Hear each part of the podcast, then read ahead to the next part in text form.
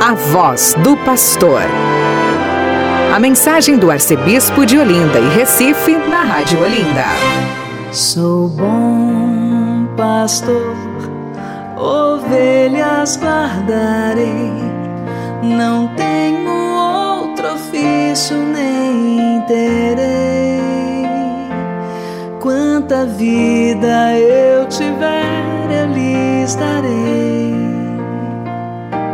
Bom dia, meu irmão, minha irmã. Está no ar o seu programa, A Voz do Pastor. Vamos então escutar o texto da Santa Palavra e meditar um pouquinho sobre ela. O Evangelho do Dia. A Palavra de Deus, nas ondas da Rádio Olinda. Hoje é quarta-feira, dia 27 de setembro. A igreja hoje celebra a memória de São Vicente de Paulo. E o texto do Santo Evangelho é de Lucas, capítulo 9, versículos de 1 a 6.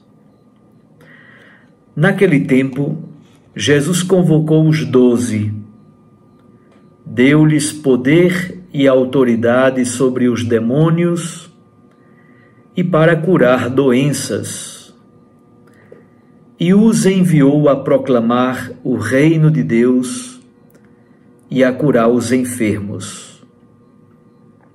E disse-lhes: Não leveis nada para o caminho, nem cajado, nem sacola, nem pão, nem dinheiro, nem mesmo duas túnicas. Em qualquer casa onde entrardes, ficai aí. E daí é que partireis de novo. Todos aqueles que não vos acolherem, ao sairdes daquela cidade, sacudi a poeira dos vossos pés, como protesto contra eles.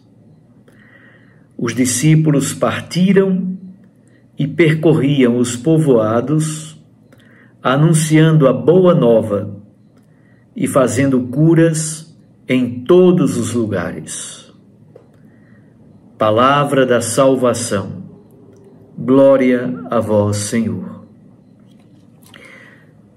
Minhas irmãs e meus irmãos, como disse, hoje a Igreja celebra a memória de São Vicente de Paulo. Ele morreu em 1660. Dedicou-se durante longos anos aos prisioneiros e à evangelização das populações rurais. Trabalhou também incansavelmente pela formação dos presbíteros diocesanos. Sua voz se tornou o eco dos direitos dos pobres e humildes, junto aos ricos e poderosos. Ele promoveu a evangelização de forma simples e popular. Fundou a Congregação dos Padres da Missão, conhecidos como Lazaristas, em 1625. E, junto com Santa Maria, Santa Luísa Marilac, fundou as Filhas da Caridade em 1633. São Vicente de Paulo é inspiração para diversas obras de promoção humana e de ajuda humanitária, especialmente a Sociedade de São Vicente de Paulo, também conhecida como Conferências Vicentinas.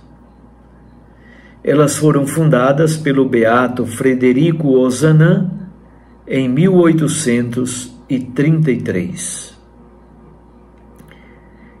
Esse texto que eu li até agora foi tirado do livrinho Igreja em Oração da CNBB. Vamos então agora o comentário ao texto do Santo Evangelho. Ora, Jesus reúne os doze ele lhes dá poder e autoridade sobre os espíritos impuros e sobre as doenças. E capacita aqueles homens para proclamar o reino de Deus. Os apóstolos partiram logo em missão. Eles participam da missão do seu Mestre, Jesus Cristo. Aqui se encontram palavra e milagres, palavra e ações libertadoras. Jesus constitui o grupo dos doze depois de uma noite de oração. Isso está em Lucas 6, versículo 12 até o versículo 16. Por que Jesus constituiu doze apóstolos? Muito provavelmente, o número 12, nesse caso, tem vinculação clara com o povo da antiga aliança, com as doze tribos de Israel. É uma forma de dizer está nascendo um novo povo.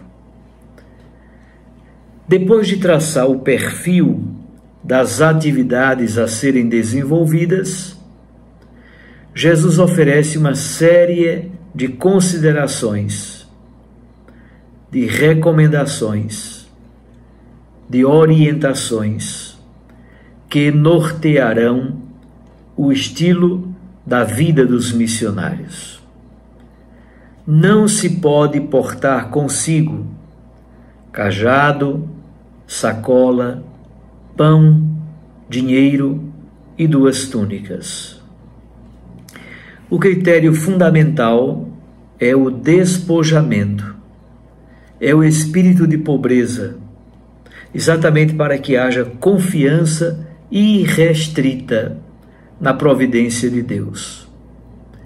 O jeito de fazer missão é bastante próprio e peculiar. Alguns os acolhem, outros rejeitam. A norma da hospitalidade que os judeus praticam, na verdade, esta norma conta a favor da missão cristã. Ficar na mesma casa significa que não se acolhe ou não se escolhe a casa dos ricos não se acolhe a ideia da busca de recompensa.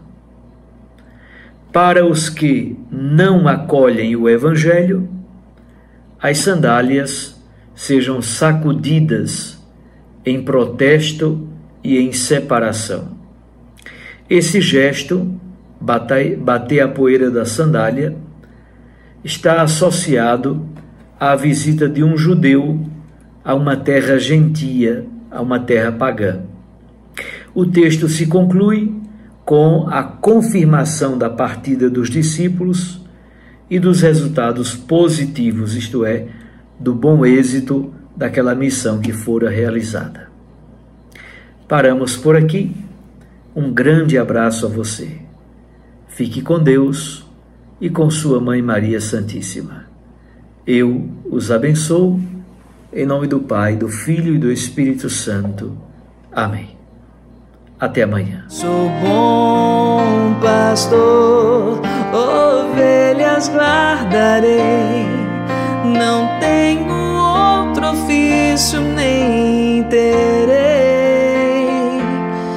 Quanta vida eu tiver, eu lhes darei.